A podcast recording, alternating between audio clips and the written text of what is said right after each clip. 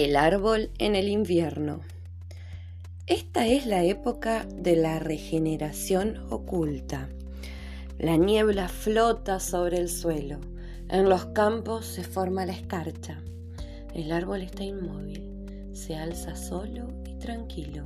En la oscuridad del amanecer la naturaleza duerme. No hay movimiento en el aire. Ninguna señal del temblor en las ramas el árbol está silencioso en la oscuridad como una piedra, como un pilar en el patio de un templo vacío. Un sonido distante rompe la tranquilidad. Los primeros rayos de luz del día avanzan sobre la tierra.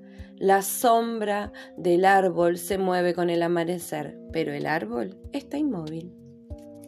La tierra de debajo del árbol está helada.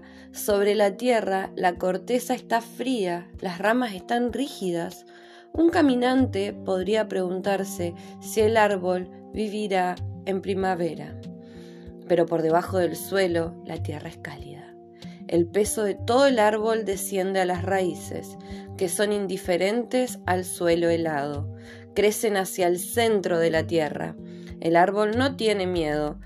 Había sido una semilla. Sabe que la tierra lo sustenta. En su corazón se forma un anillo vital.